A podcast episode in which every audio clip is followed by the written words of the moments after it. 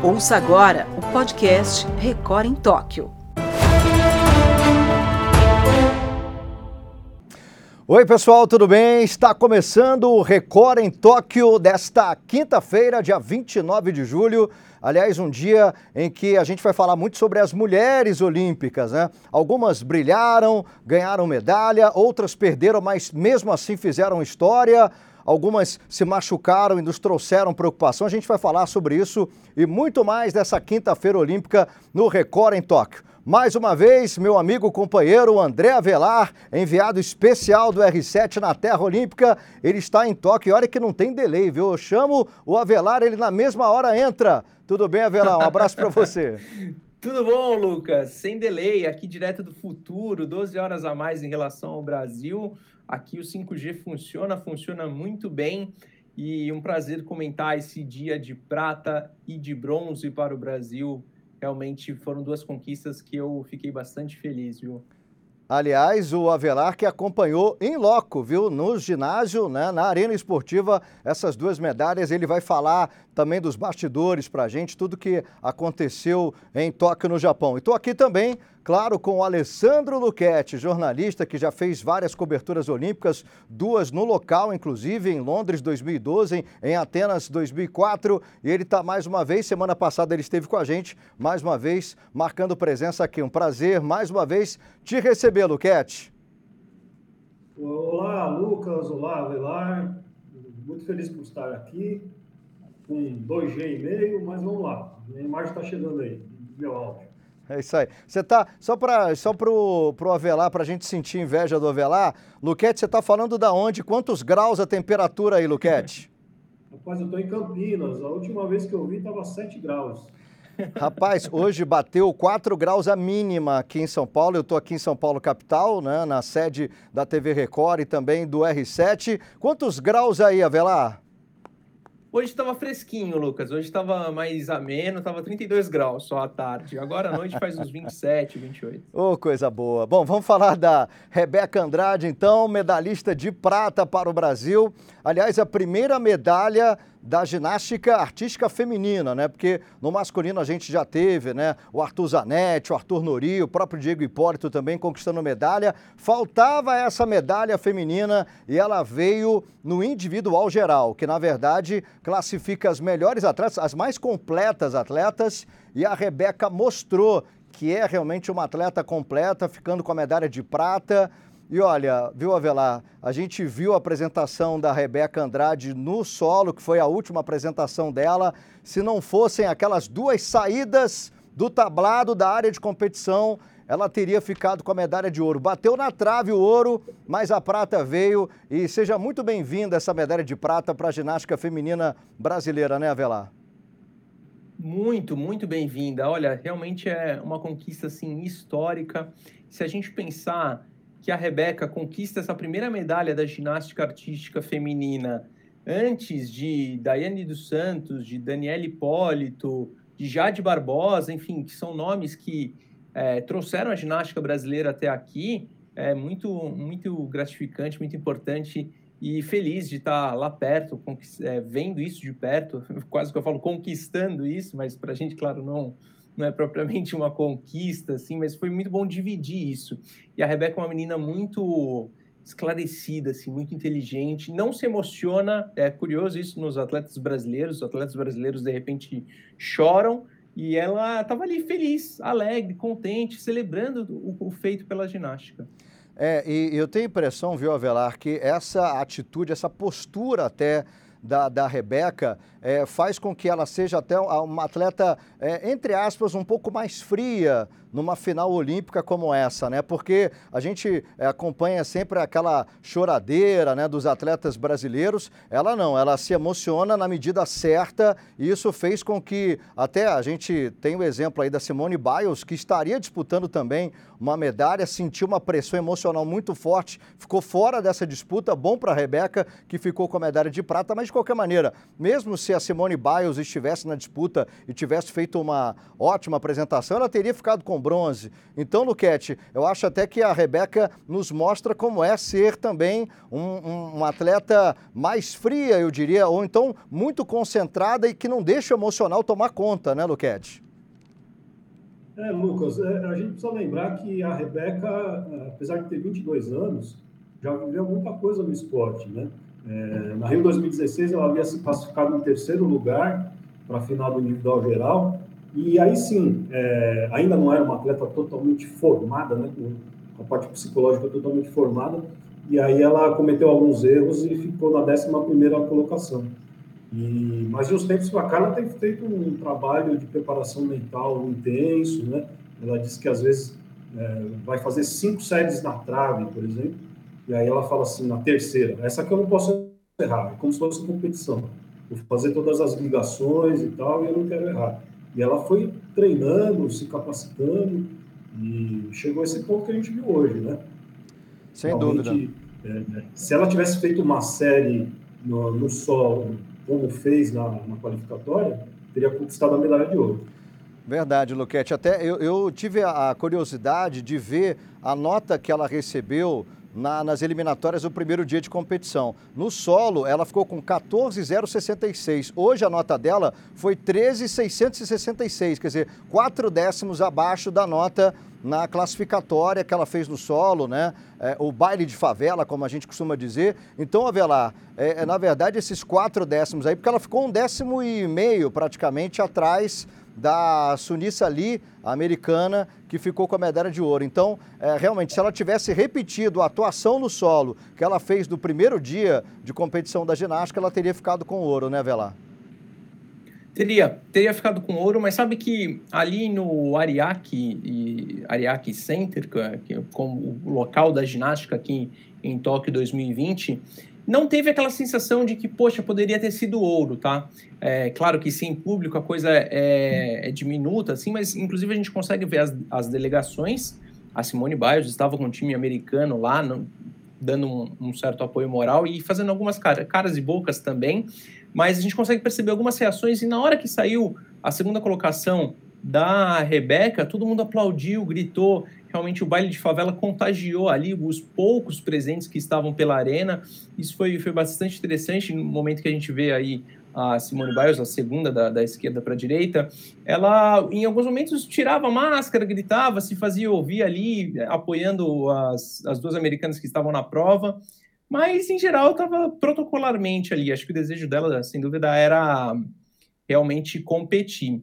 E sobre uh, o estado mental, que é o que o Luquete estava falando, a concentração, psicológico da, da Rebeca, ela disse agora há pouco na Zona Mista, que é aquela área de entrevistas que os atletas falam com os jornalistas, que adivinhe só, a pandemia fez bem para ela, porque ela pôde se focar mais, ter mais concentração nos trabalhos fora, fora da, do ginásio, especificamente, pôde concentrar mais, fazer um trabalho muito forte psicológico e que ela admirava a Simone Biles nisso. A Simone Biles, para ela, tinha um psicológico muito, muito forte.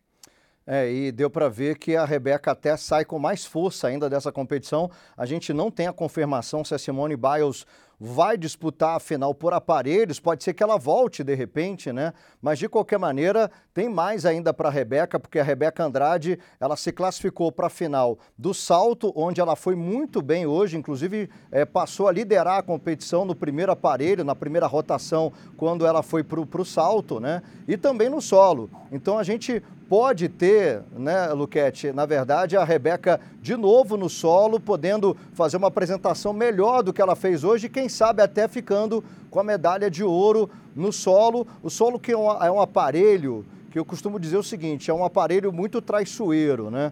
Quem não lembra do favoritismo da Daiane dos Santos, a Daiane que era a favorita, era campeã mundial quando disputou a Olimpíada no solo e acabou não conseguindo uma boa apresentação. O Diego Hipólito, por exemplo, né, que acabou caindo sentado numa Olimpíada quando era o campeão mundial do solo. E agora a gente vai ver a Rebeca, tomara que ela mantenha, né, Luquete, essa, essa frieza na hora de uma final é, por aparelhos, porque o solo dela é, é impressionante, é muito bonito, né? Ela é uma atleta muito bonita e a dança dela contagia todo mundo, né? Exatamente, Lucas. O, a grande dificuldade que ela tem é consequência da potência, da explosão dela. Ela consegue dar uns saltos tão altos, você vê que na primeira pisada fora da área permitida, ela tinha ido tão alto que ela não conseguiu controlar, né? Isso aconteceu com a Simone Biles também, na, na, no qualificatório. Então, se ela conseguir controlar essa potência, de repente não nem ir tão alto assim, é, ela pode realmente conquistar a medalha de ouro. Acho que ela tem chances reais de conquistar duas medalhas de ouro. E você, Avelar, está contando aí com duas medalhas. É, a gente pode até não ser de ouro, mas ser duas medalhas no salto e também no solo para a Rebeca, você acha? Lucas, preciso ser sincero com quem nos assiste, nos ouve. É... Eu não apostava, não era minha aposta, não contava com essas medalhas individuais, tá? Acreditava que sim na, no, no all-around, no é, individual geral, obrigado. É, tinha, tinha, mais, tinha mais chance, apesar da trave dela não ser muito forte. Mas, pô, depois do que eu vi hoje, de, depois da frieza, do controle que ela tava aqui, do, assim, é, tudo que ela pôde colocar para fora, eu acho que ela vem muito, muito forte realmente para essas duas provas, para esses dois aparelhos, sim.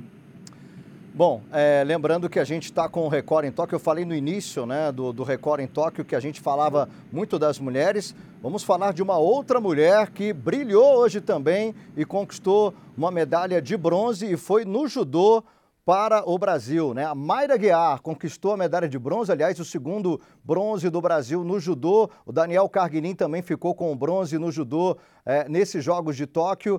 E a Mayra Guiar, olha o que ela sofreu, o que essa mulher, o que essa atleta brasileira sofreu para chegar no tatame e fazer o que ela fez hoje. Mais uma medalha de bronze. Eu diria o seguinte: terceira medalha de bronze na terceira Olimpíada da Mayra Guiar, né? Ela foi bronze em Londres 2012, mais um bronze Rio 2016 e agora nessa Olimpíada de Tóquio mais uma medalha de bronze, mostrando que todo o sofrimento dela, Velar, valeu a pena. Ela que é, sofreu sete cirurgias e a última cirurgia foi no ano passado, ela se mudou para casa da irmã. Quer dizer, a irmã que é fisioterapeuta, ela se mudou para lá para fazer uma preparação é, decente para os Jogos de Tóquio e tudo valeu a pena, né, Velar? Valeu demais a pena, Lucas. A Mayra faz aniversário na próxima terça-feira, dia 3, completa 30 anos. E que é presente melhor do que uma medalha olímpica no berço do judô, na casa do judô, o Nippon Budokan, que é onde são realizadas as competições da modalidade que nasceu aqui no Japão. O Nippon Budokan foi construído para a Olimpíada de Tóquio de 1964 e não poderia deixar de ser a casa do judô nos Jogos agora de 2020. A Mayra assombrou o mundo do judô logo aos 15 anos, naquele Pan-Americano do Rio 2007, quando nem faixa preta era ainda, e enfrentou pela medalha de bronze a, uma tal de Ronda Rousey, que talvez viesse a ser uma das maiores atletas depois do UFC, e ali, então, muito jovem ainda, a Mayra assombra todo mundo, começa as suas conquistas, começa a sua caminhada, hoje confirmando a terceira medalha de bronze do judô. A terceira é, medalha dela no judô, claro. É, e, e, aí é o seguinte, juntando medalhas em campeonatos mundiais e medalhas olímpicas, são seis medalhas em campeonatos mundiais e três medalhas olímpicas. Realmente é uma super atleta a Mayra Guiar, hein, Luquete?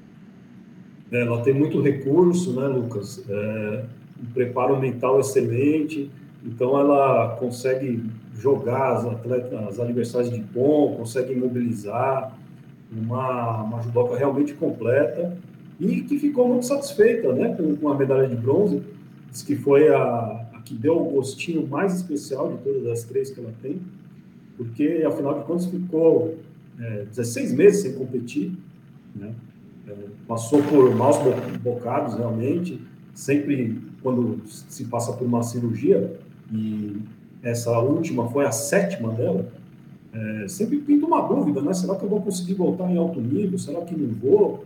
Então ela foi para o Mundial de Budapeste é, para ver se conseguia pontuar um pouco mais, se tornar cabeça de chave. Não estava pronta ainda e conseguiu a pontuação suficiente para ser cabeça de chave e fez uma competição muito boa. Realmente perdeu para a alemã lá, é, uma luta muito renhida, né? um combate de altíssimo nível, mas depois se refez, né? E, e conquistou essa, essa medalha de bronze uh, com brilhantismo. É, e, e, falando um pouquinho da luta, né? A gente viu imagens da coreana, da sul-coreana, adversária dela, a Yuji Yun, e deu para perceber, né, é, Avelar, que na luta ela conseguiu uma imobilização, são 20 segundos, né, que você tem que imobilizar a adversária para você conseguir o ipom. E olha, eu confesso que na hora que ela ficou por cima da sul-coreana, que ela tentou imobilizar, eu falei, olha, a sul-coreana vai sair dali. Mas a Mayra é tão forte que ela se manteve é. na posição e conseguiu imobilizar, né? Ela é muito forte, ela é muito técnica, né? Foi exatamente isso. No primeiro momento parecia que a sul-coreana estava em vantagem, Aí a falou, não, é a Mayra que está segurando ali. E no Nippon Budokan, uma coisa que é muito engraçada de ver, evidentemente, e uma pena, claro, é, por conta da Covid-19 não tem público, mas existem as delegações e, sobretudo, o staff que trabalha no ginásio conhece muito, muito, muito de judô. Então, não precisa ter um japonês lá muito fluente para perceber que eles estão comentando a luta, sabe? É como uma arquibancada de futebol no Brasil, que de repente as pessoas dão aula de tática, explicam o impedimento como se fosse assim a coisa mais simples do mundo. Então, mesmo as pessoas que trabalham lá entendem bastante de judô. E na ao longo da competição inteira, quando a Mayra ia ganhando, dava para perceber isso assim. A Mayra é bastante respeitada no mundo do judô e para ela essa medalha no berço do judô, na casa do judô, vai fazer muito bem sim. E, Luquete, foram duas medalhas de bronze até agora no judô nos Jogos de Tóquio. Você acha que ainda vem mais por aí? O Rafael Silva, o Baby, ainda vai lutar, né? Rafael Silva ainda vai lutar e ele, assim como a Mayra, tem duas medalhas de bronze, pode se tornar o segundo judoca da história do Brasil a conquistar medalhas em três edições dos Jogos, né? E eu estou botando fé no, no, Rafael Baby, sim. E, e no, no, peso pesado feminino, nós também temos boas chances com a Maria Sueli. E tem a competição mundial. por equipes também, né, Luquete? Exato, tem também as equipes, né? Em que nós vamos ter a felicidade de rever a nossa Maria Portela, a raçudinha dos Pampas, né? E, que deixou todo mundo emocionado ontem, né? E eu estou torcendo demais por ela para ela fazer esse ponto aí para o Brasil na, na, nas disputas, né? E conseguir levar esse time aí para cima. Com certeza. Vamos falar um pouquinho agora do tênis, né? Porque hoje as meninas entraram na quadra, né? A Laura Pigossi e também a Luísa Stefani.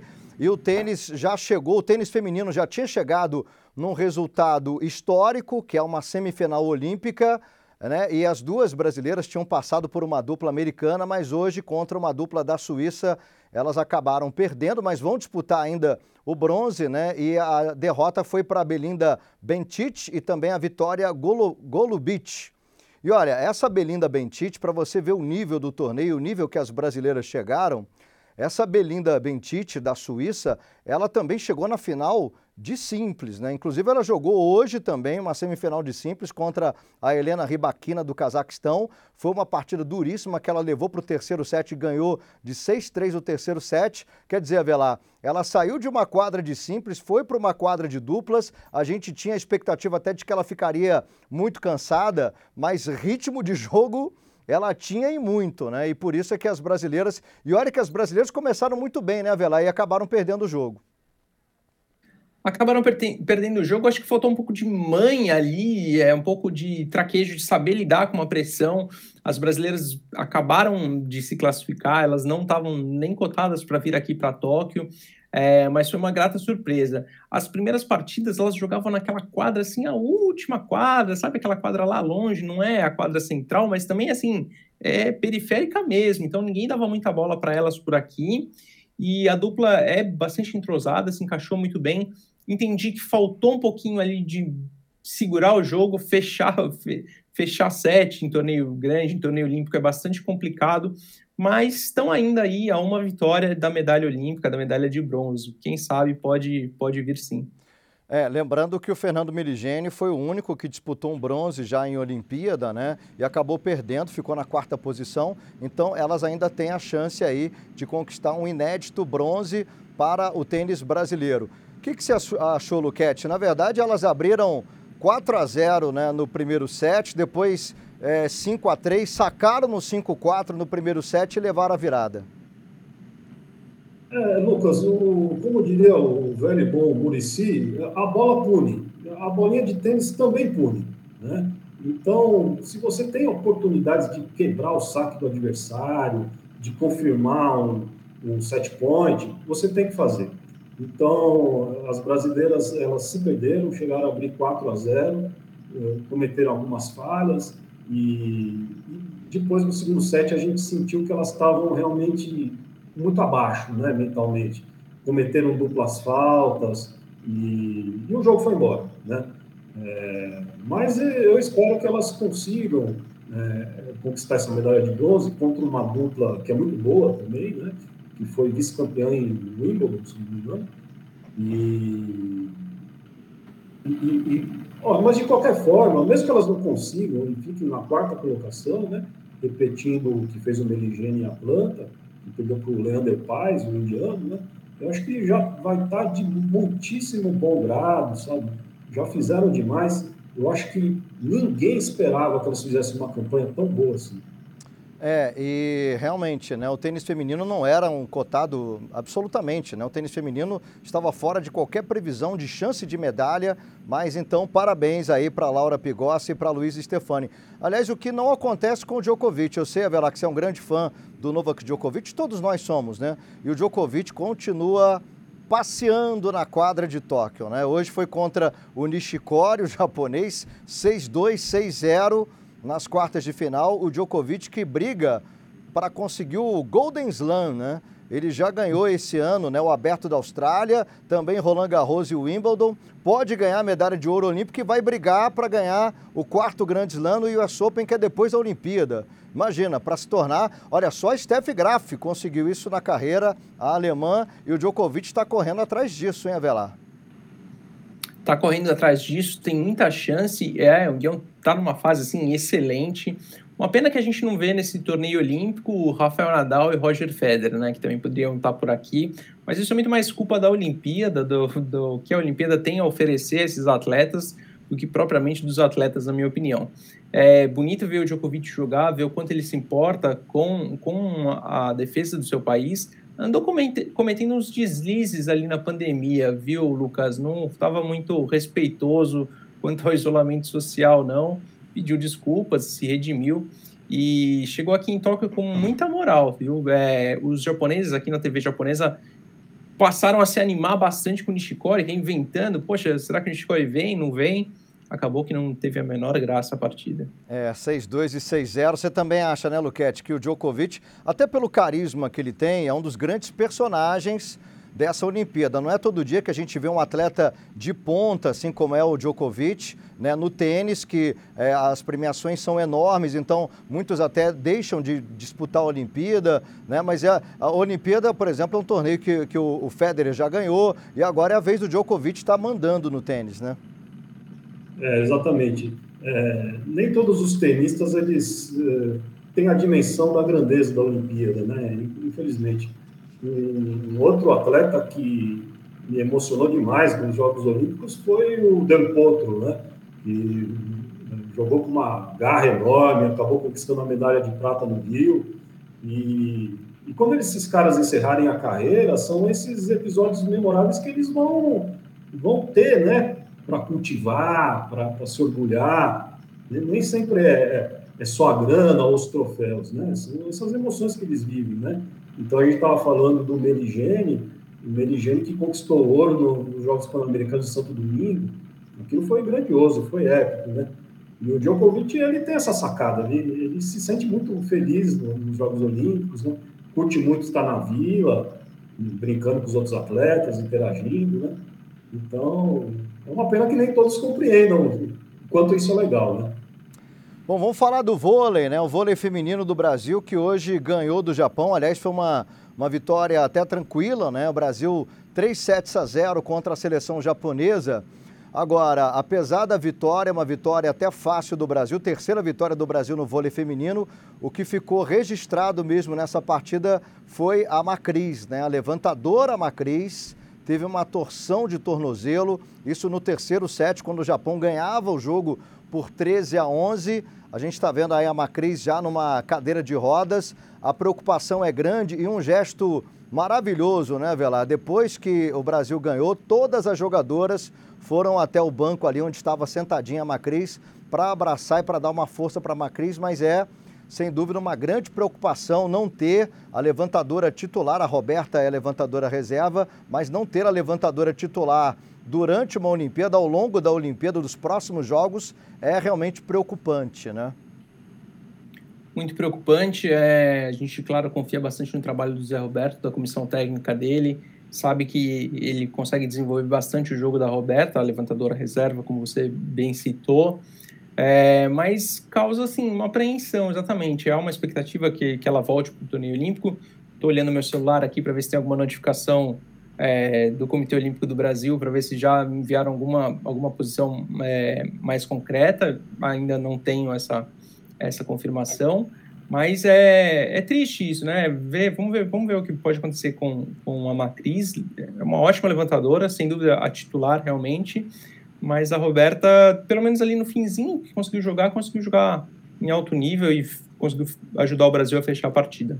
É, o que preocupa mais a gente é que geralmente essas torções assim de tornozelo, né, Luquete, são difíceis até da, da, da, atleta se recuperar durante a Olimpíada, né, que é uma competição curta. A gente não sabe o que vai acontecer com ela. Agora, ficar sem a levantadora titular é complicado, né, Luquete?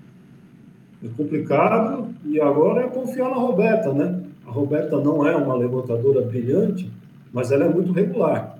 Aqueles levantamentos nota 7,5, 8, ela vai estar sempre entregando, né? com muita regularidade, haja o que houver, né? E, basta lembrar que é, o Zé Roberto optou pela Roberta, é, deixando de fora a Dani Lins. Isso não é pouca coisa, né? Deixou de fora uma campeã olímpica. Então, mas vamos ver, né? O, o, contra a Sérvia, certamente a, a levantadora titular, a Macris não vai jogar, né? E vamos ver se ela consegue ter algum tempo para se recuperar. Enquanto isso, é confiar na Roberta.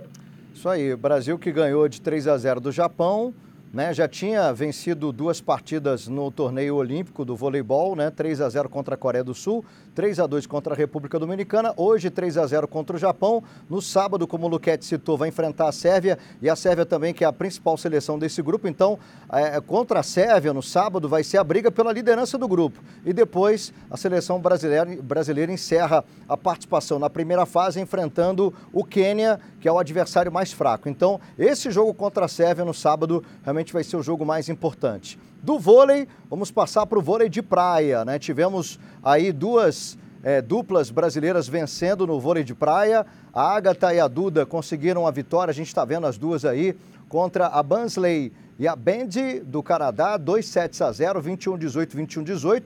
Com isso, a Agatha e a Duda, apesar da derrota para a dupla chinesa, é, elas conseguiram vaga para as oitavas de final. E no masculino, né, o Alisson e o Álvaro também conseguiram vitória, vitória tranquila hoje contra o Brouwer e o Milzen da Holanda, 2 sets a 0, 21 14, 24 a 22. Essa dupla holandesa que tinha vencido da dupla americana, então os brasileiros também conseguiram vaga nas oitavas de final. Tem impressão, Avelar, que tirando o vôlei masculino, né, que perdeu de 3 a 0 para a Rússia ali num jogo até esquisito, mas o vôlei feminino de quadra e o vôlei brasileiro de praia tá indo bem na competição. Tá indo bem, Lucas. É, eu gosto muito da dupla da. Eu gosto muito da Agatha, da dupla que ela forma com, com a Bárbara. Acho a Agatha muito técnica com a Duda. Acho ela muito técnica, enfim. É, e a chave, o chaveamento não tá tão complicado pro Brasil, viu? Andei assistindo alguma coisa ali do vôlei de praia assim. E esse, esse é um que a gente pode confiar é, em medalha. No masculino, eu não estou tão confiante quanto você, tá? Eu acho que ainda tem, tem um pouco mais a engrenar. Bom, é, vamos falar um pouquinho agora é, de um caso de Covid que chamou mais atenção, porque todo dia sai aquele, aquela notícia de vários casos né, de Covid a cada dia, inclusive o número de infectados no Japão aumentando também, mas agora pegou um cara que era candidato à medalha, que é o Sam Kendricks, americano, atleta do salto com vara, inclusive seria um grande adversário aí para o Thiago Braz, no salto com vara, o Thiago Braz que é o atual campeão olímpico dessa prova, a gente está vendo aí o Sam Kendricks, testou positivo, está fora da Olimpíada. E aí, Avelar? Está fora da Olimpíada. É, o Armando Plan, sueco, ainda é o grande favorito para essa prova do Thiago Braz, o salto com vara. O Thiago Braz conseguiu alguns resultados legais né, nessa reta final do ciclo olímpico, conseguiu bons, bons números, boas marcas, mas o Duplan ainda é um, cara a ser batido aqui. É, sobre o americano, ele está fora, infelizmente, é uma baixa por Covid, uma das grandes baixas por Covid.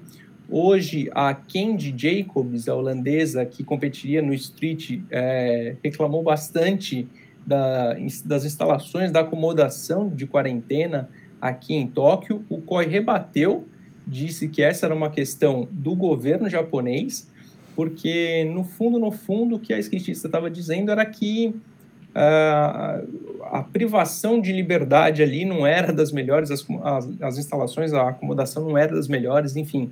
Não estava mais ela querendo sair do quarto, respirar um pouco de ar puro, isso não, não pode, como a gente sabe, não, não poderia ser feito. Também tem uma questão que envolve o time de atletismo da Austrália que, por conta de um caso de Covid, eles estão super protegidos numa bolha e há uma preocupação do Comitê Olímpico Australiano, exatamente dessas imagens que a gente está vendo agora, se isso não pode se alastrar por outros atletas. Então, a gente, por enquanto, ainda não sabe o que vai acontecer com o atletismo australiano. Esperamos que, claro, eles estejam aptos a competir. Bom, já são 200 casos né, de Covid de pessoas ligadas aos Jogos Olímpicos de, de Tóquio, né? entre, é, claro, pessoas que estão trabalhando no evento, atletas, e desses 200 casos, 21 atletas. E olha, um número que chama atenção, 3.177 pessoas infectadas em um só dia em Tóquio. Acho que foi o pior dia até agora, hein, Avelar? O pior dia, o pior dia, sim. E era exatamente esse o motivo dos protestos que a gente via aqui antes dos Jogos Olímpicos começarem esses protestos eram tinham muito eram personificados na figura do Thomas Bach, presidente do COI, que andou falando algumas coisas polêmicas aqui antes, antes mesmo dos, dos eventos começarem, do tipo a Olimpíada vai ser um evento de risco zero, impossível. E o temor era justamente esse, que a chegada de estrangeiros misturassem as bolhas olímpicas ali e a turma da Olimpíada, vamos dizer assim, e os moradores de Tóquio, isso disseminasse ainda mais o vírus da Covid-19. É, quanto mais se tiver variante Delta aí na história, que contamina mais rápido, né? Então, Luquete, é sempre uma preocupação, infelizmente, um evento dessa magnitude tendo que conviver com esse tipo de preocupação todo dia, né? É, Lucas, é, algumas coisas são incompreensíveis para mim, né? É, o Brasil fez um trabalho muito pobre na vacinação, né? demorou muito para comprar as vacinas, e o Japão conseguiu ser ainda pior. Né? É, o Japão é, vacinou proporcionalmente menos do que o Brasil.